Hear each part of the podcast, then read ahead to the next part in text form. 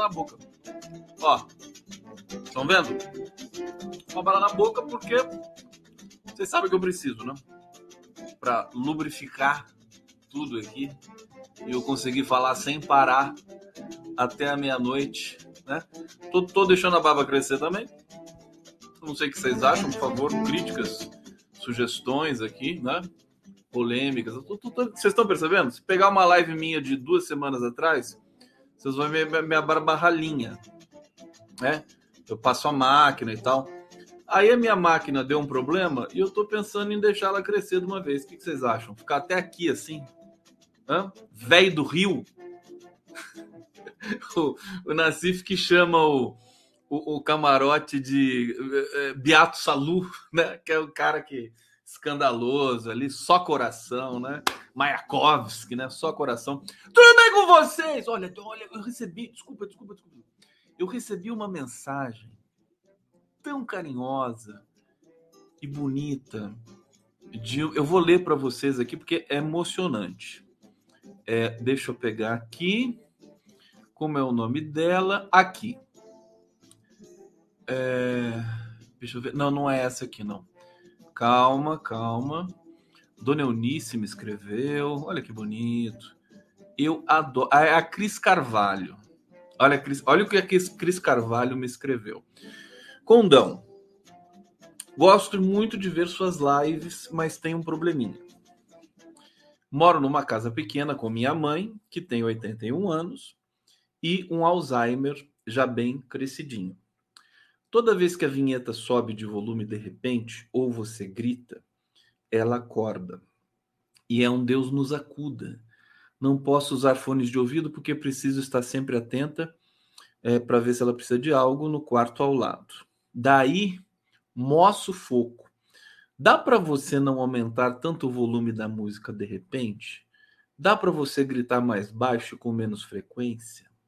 Cris Fortaleza. Como é que eu não vou atender o pedido da Cris Carvalho, meu Deus do céu? Olha, eu fiquei comovido, fiquei super, me senti super culpado. Você me fez sentir culpado, viu, Cris Carvalho? Tem que tomar cuidado também, pra não fazer as pessoas se sentirem culpadas assim, viu? tô brincando, tô brincando. Mas eu vou, eu vou, eu vou, né? Eu vou equilibrar aí. Pode, pode deixar, eu vou, eu vou dar gritos assim, vou simular gritos aqui. E, se, e acho que tem um problema também é, de, de volume com a vinheta. A vinheta do, do feijão puro, ela tá com volume muito alto, porque às, às vezes tem uma discrepância e, e talvez eu te, tenha me escapado isso. É isso. Né? Se eu esquecer e gritar, o, o, o Cris, meu amor, tenta entender porque é o seguinte, eu a, a live do Conde é catarse, entendeu? Eu, eu não penso direito, né? Eu, eu não consigo. É assim, é um, é um. Vocês sabem, né? É um jorro, né? É o discurso em, em, em, em ação. É, acho que é esse que é o charmezinho, né? Eu não gosto de fazer uma coisa assim muito racionalizado e tudo mais. Mas vamos ver o que, que vai acontecer. Primeiro, saudar vocês todos aqui. Estamos ao vivo pela TVT de São Paulo, pela TV pelo canal do Conde, pela Ópera pelo Ópera Mundi. Abraço aqui para o Haroldo Cerávulo. É, jornalistas livres, TV de Gênero, meu querido Nassif também.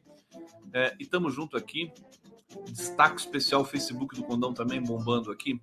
É, olha, eu tenho eu tenho percebido, evidente, né?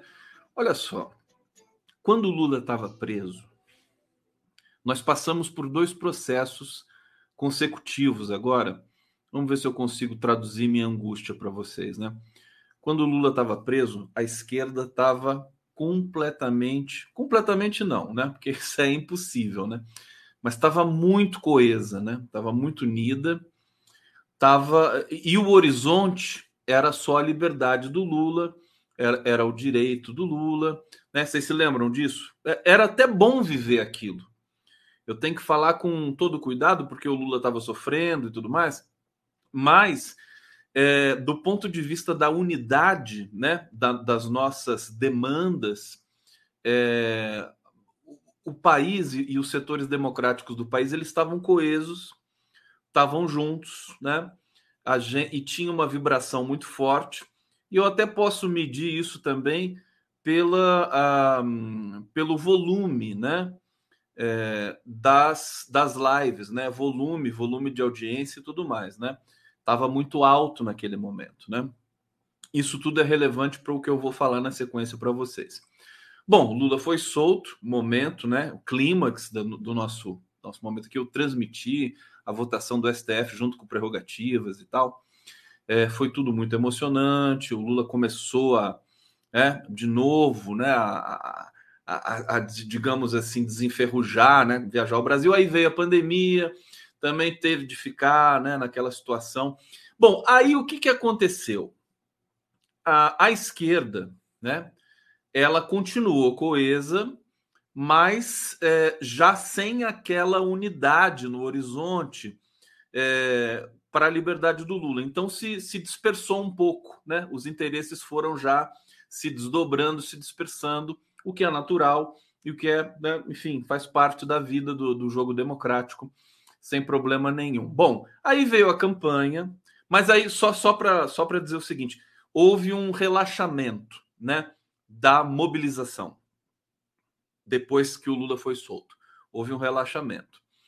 É, após a, a, campanha, né, aí nós tivemos a campanha, já com divergências e já com bastante tensões, é, peças da campanha do Lula que caíram durante o caminho. Hoje eu conversei com o Franklin Martins, que foi um desses, né? Ele saiu num dado momento por divergências e tal. É... E aí, o Lula ganha as eleições, né? E chega ao governo mais uma vez. Agora nós estamos num, num terceiro estágio, que é um estágio em que os nossos castelos, né, de, de é, da, da, nossa da, da, nossa demanda ideológica de construir o país, eles meio que desabam, né? Porque agora as pessoas estão ali, são o governo, são o poder, é, e a gente tem de viver a vida, tem de trabalhar. E aí o interesse também, ele, ele, ele cai bastante, o interesse pela, pela matéria política, né? Porque tá, tá em curso, é uma tradição brasileira também, de você de cair um pouco o interesse depois que uma vitória ocorre. O problema, o que é muito arriscado, é que as coisas não ficaram resolvidas, né? O, mesmo o Bolsonaro estando numa situação difícil, cheio de acusações e tudo mais, o sistema é, da extrema direita internacional ele continua vivo. Ele pode pegar outro outro é, fantoche, né? É, escolher e turbinar, né? Pode ser até o Sérgio Moro, é, e, e, fazer uma nova uma nova tempestade aqui no Brasil. O Brasil ele ainda está vulnerável, né? Por muitas razões. É, duas realidades vão tomando corpo nesse momento. Deixa eu aqui refrescar um pouco mais essa minha cabeça, porque senão eu começo a falar esquenta, esquenta assim, esquenta tudo, sabe? Esquenta aqui dentro. É, é o coração, né? É o coração. Bom, é, então, música, música, música. A música é para me tranquilizar, né? Para me tranquilizar. Tudo bem? Vocês estão bem aí? Estão, confortáveis? Vocês querem alguma coisa? Querem uma aguinha? Hã? Nada? Uma bolachinha? Fica à vontade, viu? Pode passar aí, tá? Pode assaltar a geladeira aí, eu deixo. Tá tudo, tá tudo aqui no, no preço da live. Aliás, cadê meu Pix? Cadê meu Pix? Não posso gritar, meu Deus do céu, não posso! Tá aqui o Pix do Condom. Se você, se, se você não quiser que eu grite, faz um Pix. Assim, tô brincando. Deixa eu pegar aqui, deixa eu botar o Pix no bate-papo também. Aqui o Pix do Conde, sempre lembrando para vocês, Conde Gustavo, arroba.com.br. Olha, deixa eu dizer uma coisa, eu fiquei muito feliz ontem porque o, sabe o Eduardo Marinho que estava aqui? Eu pedi para ele escrever para mim, ele escreveu. Obrigado, viu, Eduardo Marinho? Já, já me comuniquei com ele e daqui a pouco a gente vai marcar um super papo aqui. Eduardo Marinho é uma das das principais cabeças pensantes do país já faz algum tempo. Ele tem uma história muito, muito singular, né? É um cara que realmente se jogou na vida, muita admiração por ele. E é um cara também que gosta do discurso, né? da coisa tomando conta de você. É, acho que vai, vai dar um papo muito legal. Tem, tem gente me perguntando se eu comprei a geladeira. Já não comprei ainda, viu, gente? Ainda não comprei. Eu vou, eu vou, prometo que eu acho que já até com, com as contribuições que vocês deram, já, já deu para comprar uma geladeira, viu? Vou comprar, daí eu vou tirar foto, vou ficar geladeira ostentação aqui na live. Deixa eu ir aqui, filósofo maravilhoso, né? O Eduardo Marinho. Marcelo Tatarini. Vamos ver se ele aparece hoje aqui. Eu vou deixar minha barba que nem a do Tartarini. O que, que vocês acham? É, Verô Fernandes, eu amo Eduardo Marinho. Olha só, vou ficar com ciúme desse negócio aqui. Como assim? Como eu amo. Ah, meu Deus do céu. Ana Decker tá aqui. Há muitos problemas, né? Um deles é que a esquerda é desunida e por muitas vezes muito equivocada. Isso dificulta muito as coisas. É, aqui, Marcelo Tatarino, vou mandar um pix para comprar um puxador da geladeira. Que que é isso, meu Deus do céu? Puxador. Olha, vocês estão animados hoje, hein? Bom, é, deixa, deixa eu só finalizar esse, esse preâmbulo aqui para vocês. Então, hoje, Lula no governo, a gente já começa, né? Você vê o interesse pelas, pelo conteúdo de esquerda nas redes sociais cai, ele cai naturalmente. Bom, uma das coisas que eu vou pedir para vocês hoje, porque vocês sabem que nós somos uma equipe, né? Aqui não é o Conde né, e vocês de um lado e eu do outro, aqui é todo mundo junto. Então, eu quero, é, eu tô, eu tô elaborando, tentando formular uma, um padrão editorial para o meu trabalho é, que atenda, né, a demanda de turno. Eu acho que agora a gente está precisando de muita cultura, né? Eu vou trazer muitos artistas aqui, eu já estou em conversas com muitos deles, é, para a gente agregar essa, esse, esse, conteúdo que nos foi roubado por um governo anticultural em todos os sentidos. Então, é cultura, né? Porque a política ficou muito polarizada, de fato, e isso não é um defeito em si, mas ficou muito assim na, na, naquela, naquela superfície da emoção e agora a gente precisa se reinventar, né? A gente precisa se reinventar, porque senão cai o interesse, as pessoas ficam repetitivas demais, eu fico repetitivo demais, né? E aí não é a praia do Conde, né? Praia do... Aliás, existe uma praia do Conde lá no Rio Grande do Norte, né? Praia do Conde, eu preciso ir lá para a Praia do Conde tirar férias. Quando eu tirar férias agora, daqui a pouco eu vou tirar férias, viu? Vão se preparando aí. Eu vou tirar férias e não sei se eu vou colocar reprise no lugar, esses podem dar até sugestões aqui para mim, né? Quando o Jô Soares tirava férias, ele botava reprise, né? Acho que eu vou fazer isso, né?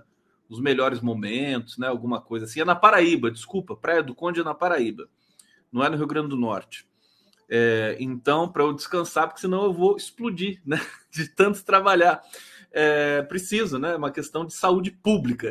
Já que eu sou uma pessoa pública, férias do Conde é uma questão de saúde pública. É, Conde é na Paraíba, então irei para Paraíba. Mas assim, é, eu queria que vocês falassem para mim, é, aqui no bate-papo hoje, que temas que vocês consideram importantes, né? Para que eu traga aqui para vocês com frequência para que a gente. Olha, o MST volta a ser uma pauta muito importante, nunca deixou de ser, mas agora, sobretudo em função dessa ocupação que foi tratada com muito ranço e preconceito pela mídia convencional, eu acho que o MST volta a ser um desafio para a gente, dívida pública, né? os problemas reais do Brasil, a Maria José Gomes está dizendo aqui.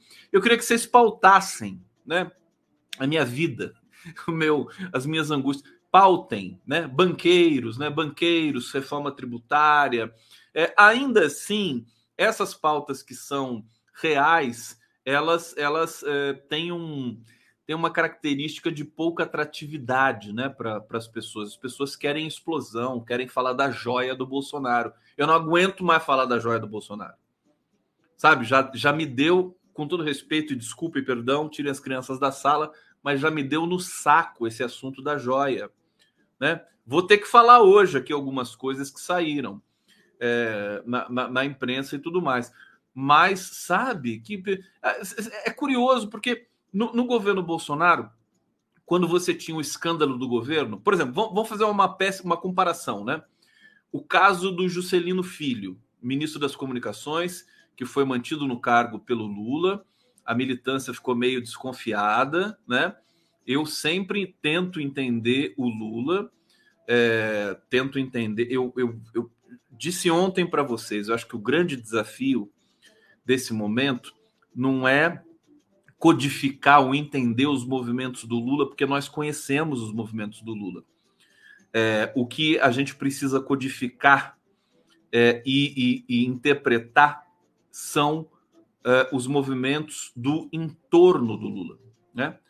O, o Alexandre Padilha, o Rui Costa, os informantes mais próximos do Lula, ele está sendo municiado com que tipo de informação, tá certo?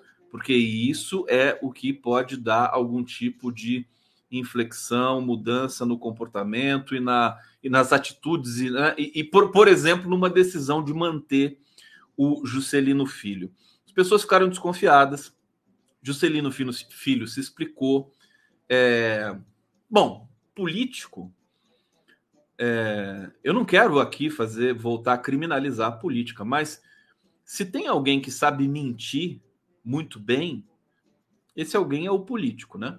Esse alguém é o político. Eu eu sou eu jamais conseguiria é, encarnar esse papel porque eu sou um assim eu vocês me conhecem, né? Eu falo absolutamente tudo e mais um pouco, até aquilo que não é necessário, né? Eu acabo falando. É, então, é curioso porque a linguagem ela é muito ampla, né? Ela é infinita. Então, se você é por demais, né? É, é, você, o superego nem funciona muito bem, talvez seja o meu caso, né? De dizer, dizer, dizer, dizer e não se importar com isso e dar a cara a tapa mesmo, é, e, e, muitas vezes errar, né? na, na, naquilo que diz, né? Deixar vazar algum preconceito e tudo mais. Mas aí tem um efeito também contrário, né? Um efeito rebote que é a pessoa ganha credibilidade, né? Vocês confiam em mim, acreditam em mim porque eu falo tudo que me vem na telha, né? É, o Lula é um pouco isso também, me parece, né? Ainda mais nesse momento da vida dele, né? 77 anos, terceiro mandato, aquela coisa, né? Então ele não tem mais muito freios, né? É é, é, é, o, o filtro foi todo jogado para lá. Mas isso implica também numa solidão. Enfim, acho que eu estou digredindo muito. O ponto que eu quero destacar com vocês aqui é que a gente precisa ter a ambição de querer alguma coisa a mais. Né? A coisa não está resolvida. Né? O governo, o governo, o Lula venceu, ele montou um governo. É um governo que não é um governo dos sonhos, definitivamente, porque você tem União Brasil, você tem PSD, você tem partidos que são fisiológicos ali, você tem o um Centrão no governo, você tem um MDB, você tem, vamos ser realistas, você tem é, é, é, a herança maldita do Bolsonaro. Você tem bolsonaristas, cultura indígena. já vou ler as sugestões de vocês aqui, né? É, então, eu acho que está na hora da gente querer alguma coisa a mais, senão o PT pode ficar até é, vulnerável, é, fragilizado, né? Partido dos Trabalhadores. Eu acho que a sociedade brasileira, a gente, né? A, a, as pessoas nas redes, né? A esquerda nas redes, a centro-esquerda nas redes, as pessoas, as entidades de classe, o MST, o MTST, as lideranças, os professores, né? A, a sociedade brasileira precisa querer alguma coisa mais, precisa querer um projeto de país e não deixar tudo terceirizado para o PT, para o governo Lula, que nem é do PT. O Lula já deixou isso claro. Então a gente corre o risco de da coisa né, entornar o caldo, como minha avó dizia, né? Entornar o caldo desse, desse processo tão dramático, tão tão visceral que nós passamos, nós fizemos história, a sociedade brasileira, o povo brasileiro fez história, né? É, invertendo a curva do extremismo no país. É, eu acho que está na hora da gente querer alguma coisa a mais, ser mais ambicioso e não deixar tudo por conta é, deles lá que foram eleitos. Nós precisamos fazer isso. Então, essa é a minha proposta com vocês e daí também que parte meu pedido de sugestões para vocês, porque senão as redes elas vão murchando, né? A gente tem agora um é, tem, tem de admitir isso, até para você combater, né, para você impor um novo desafio para o seu trabalho, você precisa, você precisa ser realista, precisa encarar a realidade. A realidade é que as, as mídias é, progressistas estão murchando nesse momento. Né? É, enfim, nós precisamos se mexer. Vamos ver para o bate-papo aqui o que, que, vocês estão falando, o que, que vocês sugeriram aqui é, como pauta para o Condão, e depois eu vou usar essa live como referência para eu fazer as minhas é, pesquisas aqui e montar os roteiros das lives. A Isa. Isa. Isa e Sara. É uma dupla? Uma dupla. O que, que é? Olha, são duas duas mulheres aqui lendo um livro com as pernas lá para cima. Que coisa mais sexy isso aqui. Muito bom. Isa, são vocês? Tem telefone? Não? Lira está interessado nos cargos de segundo escalão. São muitos cargos em todos os estados. Aí, duas mulheres maravilhosas, né? Que são politizadas também. Isso é fantástico. É, aqui, Lula está amarrado com esse Congresso conservador, é uma coisa para a gente pensar. É, Sérgio Diniz Vieira, quantas malas passaram por seres vistoriados pela alfândega? Quantas contas numeradas em paraísos fiscais cabem um pendrive? Eu fico imaginando, gente, digressão, né? Fico imaginando, né? Se esse, essa bolsa, essa mochila com essas joias, né? Esse colar, brincos, né? Relógio, cavalo de ouro, né, no valor de 16 milhões e meio de reais, se isso ficou na alfândega, imagina o que passou. Né? Eu fico imaginando isso. Né? Não contestando a competência da Receita Federal, que se demonstrou muito competente, mas um governo canalha, bandido, né, genocida, que tem voos privativos, né, com aviões da FAB, com aviões oficiais, né? O que você imagina o que que essa galera do Bolsonaro trouxe para o Brasil de maneira ilegal. Né? É uma loucura, né? Loucura. Só de pensar dá medo. Aqui, Aida Bittencourt, sugestão de pauta urbanização das cidades brasileiras, Conde. Linda, linda mensagem. É, Sil Santos, Conde, você vai falar do Anderson Torres? Claro que vou falar do Anderson Torres, claro. Aliás, é o tema principal hoje da nossa live aqui. Você quer, você quer até um, um, um Sil Santos? Ô Sil, ô Sil, é, Sil, Sil não, né? Sil não. É, é, que o negócio é o seguinte: hoje deu um maremoto em Brasília, porque o Anderson Torres, né? É, bom, não sei se isso foi diretamente, a gente não sabe nada, na verdade. A gente só sabe o seguinte: que 11 advogados do Anderson Torres deixaram o Anderson Torres, né? Deixaram de representar o Anderson. Foi uma debandada hoje. Ora, por que, que isso aconteceu? Né? É, há rumores de que o Anderson Torres esteja negociando uma delação premiada. Mas eu já vou trazer essa notícia na íntegra para vocês. É, aqui, Wagner Magalhães. Penso que Lula terá muita dificuldade de governar com esse bando de cascavéis. Coitada da Cascavel. É, parece até marchinha de carnaval, né? Coitada da Cascavel, é cruel, cruel. Gente, hoje eu entrevistei o, o, o Franklin Martins. Franklin Martins publicou um livro. Aqui, esse livro aqui. Quem, que, quem foi que inventou o Brasil? É uma obra-prima. Isso aqui é ditado pela Cotter é, é o quarto livro de uma série de calhamaços. Se juntar tudo, deve dar umas duas mil páginas, né? O Franklin Martins, além dele ter sido ministro da, das comunicações, né? É um jornalista, foi guerrilheiro, foi resistiu à ditadura, foi preso, foi solto, foi sequestrado, sequestrou, tudo. Esse cara fez tudo na vida. Ele tem um jeito, inclusive, tão doce de, né? de se, de se comportar, um cara muito, né, enseja um equilíbrio muito bacana.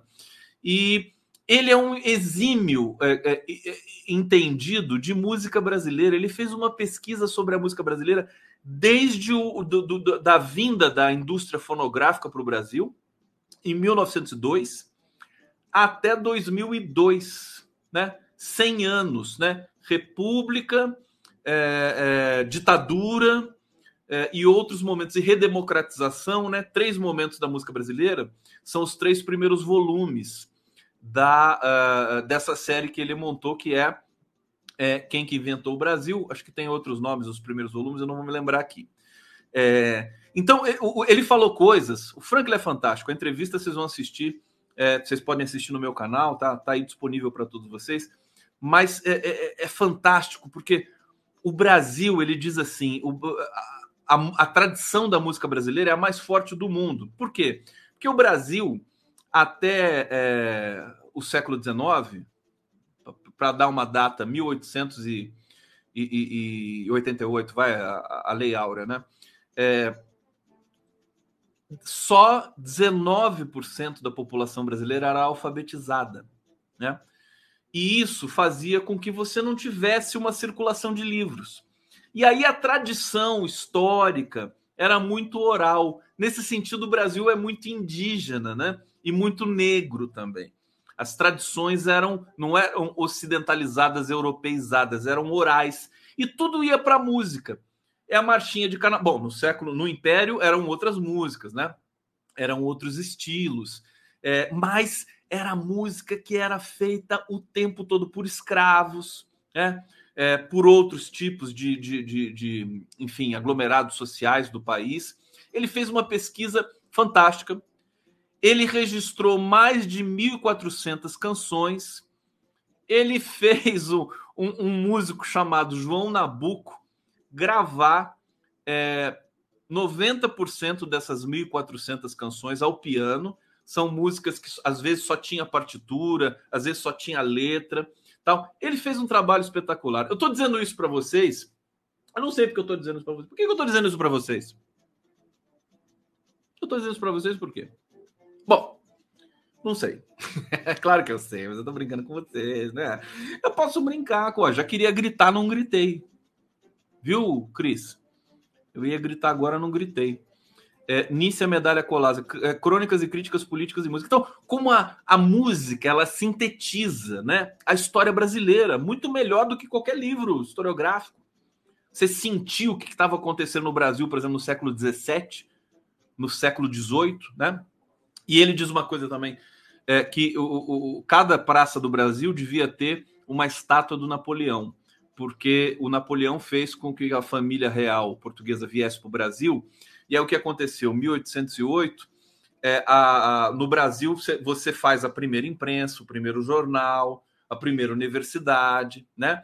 1808, que é a chegada da família. Então, eles chegam no Brasil, não tem jornal, não tem imprensa, não tem nada no Brasil. Né? É, e aí, é, olha, é, é, é uma síntese do país feita pelo Franklin Martins, que é algo espetacular. E junto com o livro, inclusive vocês podem acessar, vou até colocar na tela aqui para vocês. Deixa eu ver onde é que. Bom, agora não vou perder tempo com isso, gente, mas depois eu, depois eu, eu trago para vocês o link é, das músicas que fazem parte do livro. Né? Marchinha de Carnaval e tal, e do Império são músicas ali do século XIX. Bom, vamos falar do um, no nosso glorioso Anderson Torres, né? Aqui para vocês. 11 advogados deixam defesa de Anderson Torres no STF.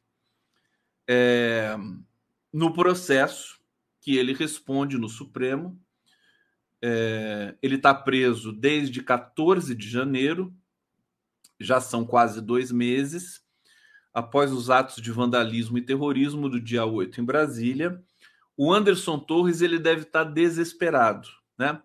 É, ele não esperava que ia ficar preso tanto tempo ele deve estar tá assim, né? Enfim, aquela coisa, né? Deve ter pensado em se matar. Aquela... É aquela cantilena de quem, é, enfim, faz uma besteira muito grande né? e acaba preso sozinho, né? É, os advogados que assinam a renúncia enviada ao Alexandre de ministro Alexandre de Moraes são Vera Carla Nelson Cruz Silveira, Eustáquio Nunes Silveira, Alexandre César Osório Firmiano, Ribeiro, Ana Maria Reis Rezende, Andresa de Vasconcelos Gomes, Diego Goiá Schmaltz, Fábio Felipe Melo, é, Pedro Ulisses Coelho Teixeira, Ricardo Venâncio, Tiago Santos, Agelune e Demóstenes Lázaro Xavier Torres. É o famoso é, Demóstenes Torres, tá? É, que foi senador. Ele é, é o escritório do Demóstenes, né? É, ele, o Demóstenes Torres não comentou a razão de deixar a defesa do Anderson Torres. Isso, inclusive, suscita mais ainda rumores de que o Anderson Torres poderia estar negociando uma delação premiada. Tá? É, o único advogado que permaneceu no processo é Rodrigo Roca.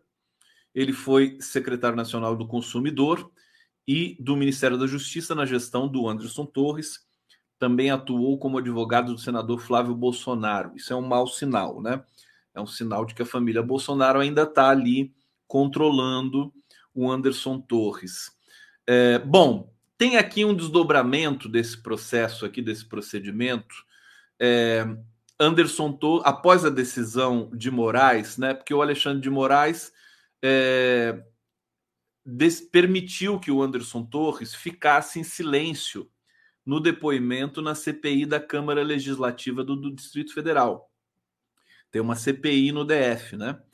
É, e aí o, foi pedido isso para o uh, Alexandre de Moraes, e o Alexandre de Moraes permitiu que o Anderson ficasse em silêncio.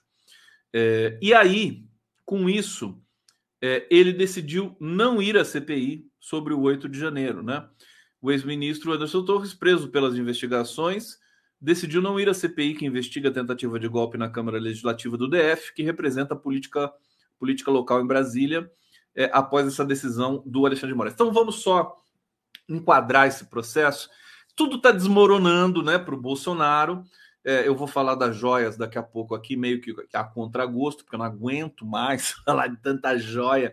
Gente, as pessoas parecem que não tem assunto, né? Você se lembra que quando é, tinha um problema no governo Bolsonaro, o Bolsonaro soltava um escândalo e aí abafava o problema, né? Pelo escândalo que ele soltava. Ele dizia, xingava alguém, fazia alguma coisa assim. Bom, a gente poderia aplicar a mesma lógica para o que acontece agora. Por exemplo, a questão do, do ministro Juscelino Filho, né?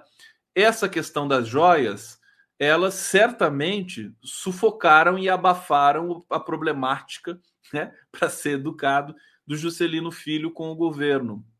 É, será que isso é bom para a gente? Será que é bom continuar falando do Bolsonaro? Será que é bom, né? É, eu achei importante, a gente precisa levantar todos os podres do Bolsonaro, mas a gente está muito cansado, né? A gente, eu acho que o brasileiro ele, ele precisa de, deixa isso com a justiça, né? Às vezes existe um império também da comunicação esses lugares comuns, esses clichês, ah, eu preciso ter a comunicação. Às vezes não precisa ter comunicação porra nenhuma também, né? Eu tô, tô meio aqui também, tô, tô é, é, é tentando é, especular um pouco esse campo, porque é assim que as ideias aparecem, né? Se você ficar muito ali rígido, né? querendo ser fiel a, a, a, ao que você pensa que é a sua essência, né? Ideológica, princípios, você não chega a lugar nenhum. Você tem que ficar meio solto. Por isso que eu estou pedindo para vocês, vamos soltar um pouco o discurso para tentar entender esse cenário, né? Com para ser divertido também, né? Se não for divertido, não tem graça. Então eu fico me perguntando, será que é bom ficar falando do Bolsonaro? Às vezes, às vezes vocês falam aqui, ah, pare de falar do Bolsonaro, não aguento mais. Beleza, é, mas aí um, o assunto ele, ele toma tal dimensão é, no noticiário que acaba tendo né, é, repercussão. Eu fico imaginando, né? Será que o Lula está acompanhando esse negócio do Bolsonaro? Né? Vai perder tempo com isso? O Lula não, não tem que perder tempo com isso. Mas quem sabe a gente possa fazer também uma limonada de tudo isso. O detalhe é que a situação está muito frágil para o Bolsonaro. O PL já come... o PL é fisiológico na sua essência. É, o, o Valdemar da Costa Neto ele já deu a entender em vários momentos que gostaria de ter um ministério no governo Lula, de ter um ministério do partido dele no governo Lula. Ele disse que não ia conversar com o Lula, porque senão ele ia ser linchado né, pelo, pelos, pelos seus correligionários, pelos é, integrantes do PL. Para ele ser linchado pelos bolsonaristas, mas os integrantes do PL acho que estão um pouco lixando para isso. É, eles são, são, são deputados que é, é uma linha que não tem muito cacuete de fazer oposição. Eles querem. Oposição era o PSDB lá atrás, né? Que tinha também um, um tecido ideológico ali estabelecido. Mas o PL não tem. O PL, sabe, ele se alinha, alinha quem tiver no poder. Certo? Já foi, foi aliado do governo Lula atrás. Então tem alas do PL que a gente está é, apurando aqui tem alas do PL que já querem que o Valdemar da Costa Neto se afaste do Bolsonaro e da Michele Bolsonaro, porque o casal está é, furiosamente envolvido com essa questão das joias. É, então, eu acho que o momento é auspicioso também para esse tipo de movimentação. Quer dizer, é, basicamente, se você for contabilizar a, a, assim com nervos de aço, né, a cru, né, a olho nu, o problema do Brasil nesse momento mais grave é o Banco Central. É o Roberto Campos Neto. É saber se o Roberto Campos Neto realmente vai fazer, é, é, vai quebrar essa taxa de juros, né? Esse é o grande problema. O resto está andando, né? Aos trancos e, e, e, solavancos, aos trancos e barrancos, é, alguns ministérios mais eficientes do que outros, outros menos e tudo mais, e a gente está vendo as coisas estão andando. Eu acho que isso é uma boa coisa. É, hoje eu vi uma declaração do ministro Luiz Marinho, eu trouxe aqui para vocês, achei fantástica, porque o Luiz Marinho, o Uber está ameaçando sair do Brasil se o governo regulamentar né, os, eh, os motoristas por aplicativo. O Luiz Marinho falou o seguinte: se o Uber quiser sair do Brasil, vai com Deus, né? A gente, a gente né, se encontra por aí em algum momento. É óbvio, né?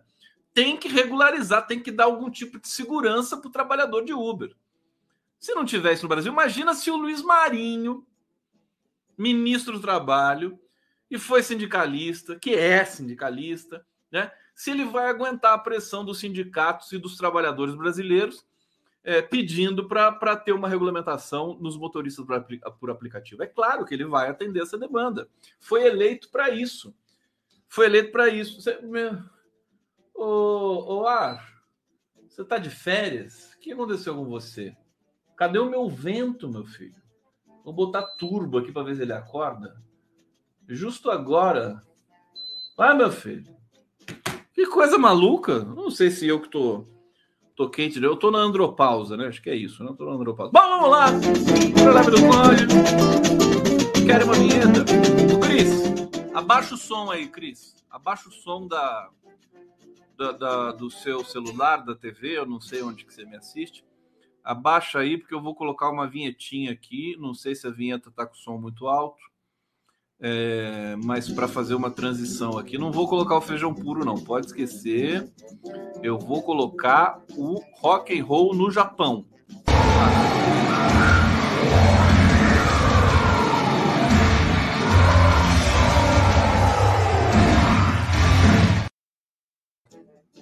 Essa tá muito alta? Tá muito alta? Vocês vão ficar com abstinência de feijão puro, né? No final eu ponho feijão puro, então. Tá bom? Mas aí eu vou pedir para a Cris abaixar o som da televisão dela para não assustar a mãezinha, a mãezinha da Cris. Não pode. Manda um beijo para ela, viu, o Cris? Sua mãe tem que assistir a live também. É. Tem, muita, tem muitas mamães e vovós que assistem a minha live. A live, que não é minha, mas que é a live do Conde. Bom, coisas boas, coisas ruins. Vamos para algumas, algumas repercussões aqui é, do, das joias. Né? Bom, ex-ministro de Bolsonaro será intimado pela Receita Federal para explicar o segundo pacote de joias. Bom, tem o segundo pacote de joias que esse é o grande problema. Você vai dar um chabu danado, né? Esse chegou nas mãos do Bolsonaro, né? Material entrou no país junto com peças que seriam presentes do governo da Arábia Saudita. Outra coisa que se falou muito também hoje nas mídias, que é o seguinte: é, essa, essa coisa de um país presentear o outro, né? É, o, Lula, o Lula até foi é, perseguido por isso também, né? Ele ganhou muitos presentes quando teve na presidência da República. Ganha presentes de gente humilde do Brasil, né? Cavalo, assim, cavalo não, né? É, imagens, crucifixos, cadeiras, as pessoas mandam por amor, assim, mandar pro Lula. Imagina oito anos. O Lula ganhou uma porção de coisas. E aí, tem uma coisa absurda que o presidente da República Federativa do Brasil, quando ele deixa o cargo, tudo que ele ganhou, né, chefes de Estado, né, admiradores e tudo mais, é responsabilidade dele. Ele que tem que armazenar e cuidar. Quer dizer, é um absurdo completo. Tem que fazer uma lei para abolir esse tipo de coisa, né? Que coisa ridícula, de tão ridícula nojenta, né? O que, que aconteceu? O Lula, cioso do, do papel legal que ele tem, né? de preservar os presentes que ele ganhou, ele levou todo esse material depois que saiu da presidência da República. Acho que foram quatro containers lotados, né? Quatro caminhões desses baú dos maiores lotados de coisas. Ele teve de alugar um, um, uma área no interior de São Paulo, agora não me lembro qual era, e armazenar as coisas lá. Precisam de, arma, de armazenagem com a atmosfera controlada, né? Aquele tipo de coisa, com pouca umidade. É um, é um custo gigantesco, né? Um, um, um ex-presidente não ganha para armazenar esse, esse tanto de coisa. Bom, o que, que aconteceu? A Lava Jato criminalizou, né? Disse que o Lula quis se apropriar daqueles negócios. Não se apropriar, o Lula chamava aquilo de tranqueira. Aquela tranqueira que ele tinha ganhado. Claro que, tem o carinho de reconhecer o amor das pessoas. Eu estou dizendo isso pelo seguinte: primeira coisa, o Bolsonaro é, ele vai ter que preservar tudo que ganhou também, né? Ele não preservar nada, né? Depredou Palácio da Alvorada, depredou tudo. Imagina se ele vai preservar os presentes que ele ganhou. Ele só quer os presentes que valem esses milhões aí, tudo mais. Outra coisa, outro detalhe. É, essa tradição de presentear, de um presidente presentear o outro, nunca é, são presentes, né? Pelo que eu pude entender hoje na cobertura que eu tive acesso, são presentes muito valiosos são presentes singelos, né? É uma louça, é um, é um relógio, né? São coisas assim que são mais simbólicas do que valiosas. Então, um presente de um valor tão absurdo como essas joias, né, do, do príncipe saudita, é, ainda com um formulário atestando a, a origem, a procedência de uma marca de, de, é, de joalheria, né?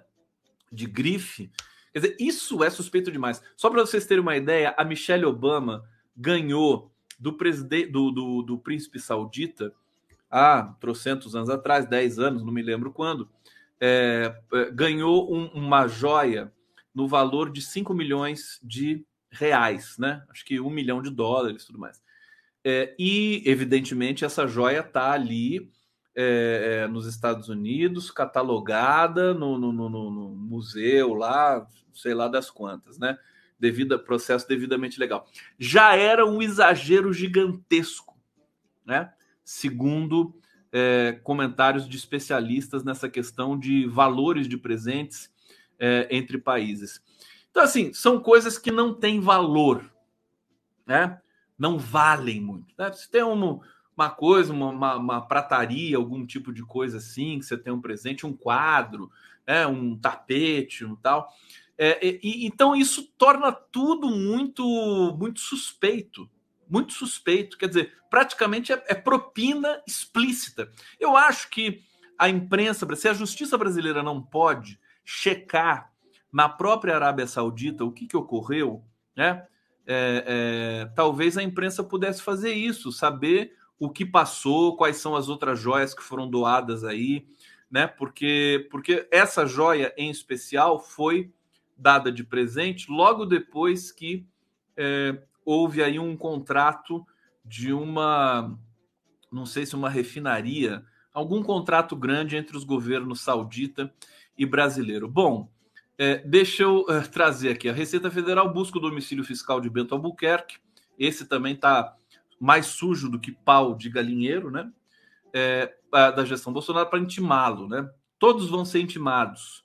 Bolsonaro, Michele. O objetivo é que ele explique a entrada de um segundo pacote de joias que teria entrado ilegalmente no país e sido posteriormente entregue à presidência da República. O pacote, pacote continha um relógio, uma caneta, um par de abotoaduras, um anel e um tipo de rosário, todos da marca suíça Chopard e era supostamente destinado a Bolsonaro. O material entrou no Brasil em outubro de 2021, sem ser declarado, pelas mãos de Bento Albuquerque. Ele trouxe o estojo na sua bagagem pessoal. A caixa de joias só foi para o acervo da presidência no dia 29 de novembro de 2022, ou seja, mais de um ano depois. Ou seja, também no finalzinho do governo Bolsonaro. Viram que aquilo podia dar um problema, né? É, e aí é, fizeram uma catalogação ali de emergência, né? O ex-ministro de Bolsonaro, Bento Albuquerque, pode ser multado por ter entrado no país sem declarar bens, não há estimativa ou avaliação pública desse segundo lote de joias, presentes enviados pelo governo da Arábia Saudita para Bolsonaro e a ex-primeira-dama Michele Bolsonaro. É, vamos, vamos ver aqui outras outras desdobramentos, né?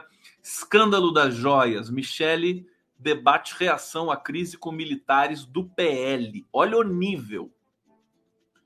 Michele debate reação à crise com militares do PL. É mole? Hã? A ex-primeira-dama Michele Bolsonaro passou a segunda-feira após a revelação do escândalo é, debatendo com os militares e outros aliados do maridão, pestilentão, né? A melhor forma de reagir à crise. Um dos que acompanharam o Michele no PL ao longo do dia foi os ministros da Defesa e ex-candidato a vice de Bolsonaro, Walter Braga Neto. Esse aqui também, né? Esse aqui, né? Lama é pouco, né? Walter Braga Neto, que dá expediente no partido com assessores também militares. Esses caras, ó isso é formação de quadrilha, gente, né? Walter Braga Neto, reuniões com militares no PL. Isso não vai dar certo, né? Olha, ontem, ontem eu trouxe uma notícia aqui de que o número 2 da ABIN neste momento, que neste momento é, na verdade, o número 1, um, porque o indicado para para ser o diretor da BIM precisa ser aprovado pelo Senado ainda, que é o indicado do Lula. Quem está no comando da BIM nesse momento é bolsonarista. né? Não é uma loucura? É, é uma loucura. É uma loucura. Esqueci o nome dele, mas é, não vou nem aprofundar nisso aqui, que ontem eu já falei com vocês, né? É, embora a primeira-dama tenha sido aconselhada inicialmente por lideranças do PL a submergir, né? Para esperar a crise arrefecer. Ao longo do dia, várias ideias foram sendo testadas. Eles estão desesperados para ver o que vai fazer, porque a Michelle já estava ali despontando como uma potencial candidata, não sei das quantas, né? Michelle não estava na comitiva do ministro de Minas e Energia, que trouxe de uma viagem de oficial à Arábia Saudita o conjunto de joias uh, avaliado em 3 milhões de euros em outubro de 2021. São essas tais joias, né? Primeiro que a resposta que a Michelle deu também, ela colocou no Twitter, né? Ai, eu tenho tudo isso, não sabia, né? Pegou muito mal. Pegou muito mal. Quer dizer, é, inclusive ela é, deixou um problema ainda maior para o Bolsonaro. Porque se ela não sabia desse presente, quer dizer que estava rolando ali uma tratativa usando o nome da Michelle para fazer, na verdade, um pagamento de propina através de uma suposta, é, de, um, de, um, de um suposto é, de, presente, né? Bom, outra coisa, outra coisa para vocês. Tá tudo bem com vocês? Olha, eu ia gritar de novo, não gritei, hein, Cris? Depois eu vou querer um beijo seu, viu? Tô, tô me segurando no grito aqui. Se... Tô me segurando. Eu vou mutar e vou gritar, ó. Vou mutar e vou gritar.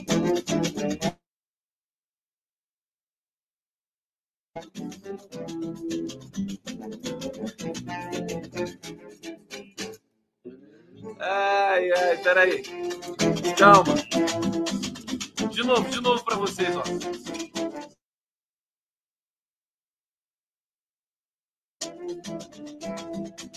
Falei? O que, que eu falei? Você sabe ler os lábios? Sabe ler os lábios? Ó, o que, que eu tô falando, ó?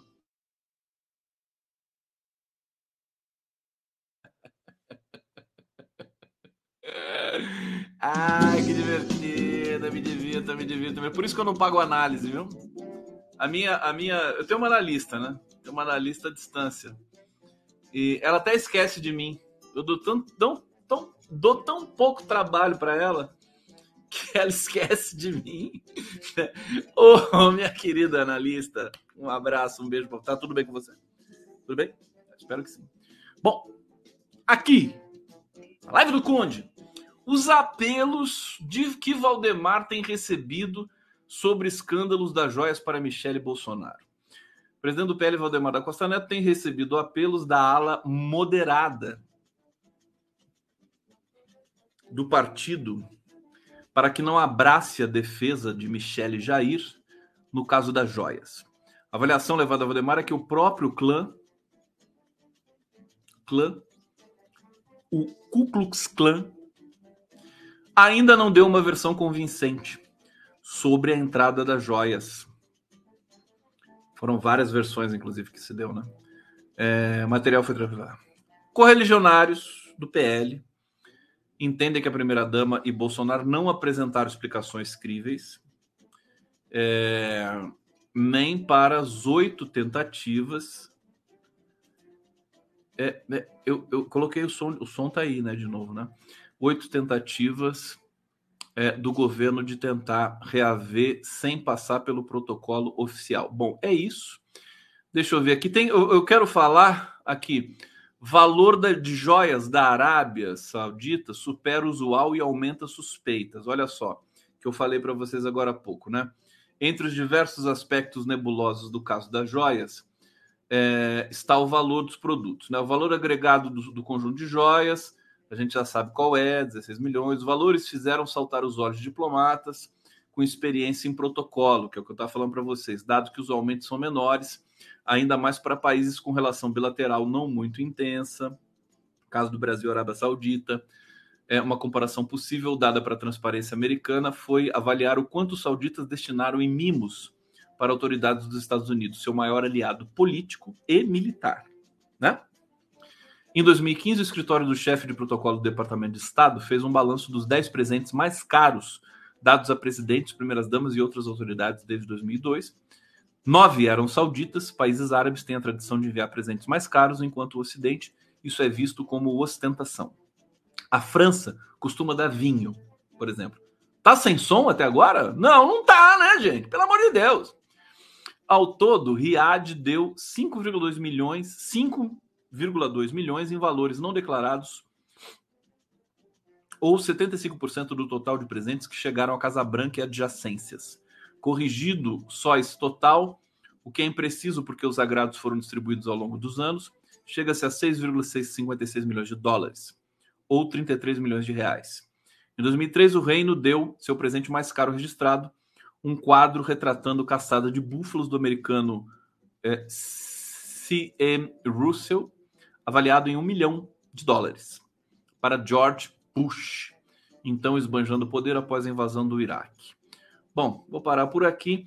É um pouco aquela história que eu falei para vocês. Não existe esse, esse protocolo, né, de presentes tão caros. Isso aí é, é propina, é lavagem de dinheiro, né, através do malote diplomático, né. É, bom, deixa eu ver o que mais eu tenho aqui. Hoje, hoje deu uma coisa muito estranha, né? A China fez um. Vocês sabiam disso? Vocês, olha, olha essa fofoca aqui. Olha, mole não. A China fez duro ataque aos Estados Unidos hoje. Foi, foi impressionante. Eu adorei. Adorei. Tava na hora, né? Tava na hora da China dar um, né? Sai para lá, né? Esse Biden aí, fresco dos infernos. Bom, em raro e duro discurso, que citou nominalmente os Estados Unidos como adversário existencial, o pessoal está reclamando, feijão puro aqui, calma, calma, Sonoda. É... Evento que reúne. A declaração. Bom, tá, o líder Xi Jinping acusou Washington de liderar o Ocidente numa campanha de contenção e supressão da China. Olha, o clima no mundo está esquentando, viu? Daqui a pouco, essa guerra da Ucrânia aí vai parecer doce com bolacha, perto do que pode estar por vir aí. Não quero assustar ninguém. Né? É, declaração dada durante as chamadas duas sessões, evento que reúne legislativo na China, foi seguida por uma retórica ainda mais inflamada do chanceler Kim Gang. Olha o nome do cara! Kim Gang! O cara chama Gang. Eu não tô gritando, hein? Gangue! Hã? Você já falou, ô senhor Gangue, tudo bom? Cara, barra pesada, né? Kim Gang. Segundo qual a aliança com a Rússia de Vladimir Putin precisa ser reforçada para enfrentar os americanos. Países ocidentais liderados pelos Estados Unidos implementaram contenção e supressão completas da China, o que trouxe desafios severos, sem precedentes ao desenvolvimento do país, afirmou Xi Jinping em um painel nessa segunda-feira. No futuro, disse ele, os riscos e desafios que enfrentamos só aumentarão e ficarão mais severos. Já o Kim Gang, né, disse que é, a aliança entre China e Rússia, sacramentada em uma visita de Putin a Pequim, deu um exemplo global de relações exteriores. Foi sua primeira aparição como chanceler das duas sessões, depois de substituir Wang Yi. Wang Yi. Falem comigo. Que virou o mais importante diplomata do país, chefiando o poderoso escritório de Comissão de Negócios Estrangeiros de Politburo. Do Politburo. Bonito isso, né? Coração político da, da ditadura chinesa. Que coisa horrorosa. Não é uma ditadura. Ah, chamar a China de ditadura. Qual o propósito disso, né? O conceito de ditadura está muito fajuto, né? As pessoas... Aliás, tá dando chabu também em Nicarágua, né? Pessoal voltou. Isso aí é um outro tema que eu quero trabalhar com vocês mais adiante, né? Bom, na realidade, para resumir tudo isso aqui, né? Resumido uma vez para vocês, é que a coisa tá feia. Os chineses, é, o, né, o governo chinês, acho que se cansou, né? de ser maltratado pelos Estados Unidos, né? Essa guerra de comunicação nojenta que os Estados Unidos promovem contra a China, né? É, e aí você tem uma, uma, uma fala mais contundente que acendeu o alerta no mundo inteiro hoje. Olha só a repercussão nas mídias internacionais, né? Xi eleva tom contra Biden por tentar suprimir China. Você sabe que o Biden estava tava lendo esse essa fala do, do sabe o que, que o Biden é, balbuciou, né? Que ele tá ele já está cansado e tal. Quando ele ficou sabendo dessa história aí da China, ele falou assim, Xi, sabe, Xi, que é uma alusão ao Xi Jinping, né? Não, não foi boa essa piada, né? Por favor, retire, retire dos altos. retire, retire essa piada dos altos. Não foi boa, não foi boa. Bom, a chamada na agência Xinhua foi protocolar. Chanceler chinês conclama Estados Unidos a optar por coexistência mutuamente benéfica. Já o portal nacionalista Guangxia de Xangai manchetou Qingang. Eu, Estados Unidos querem que a China não revide quando atingida ou censurada, o que é impossível.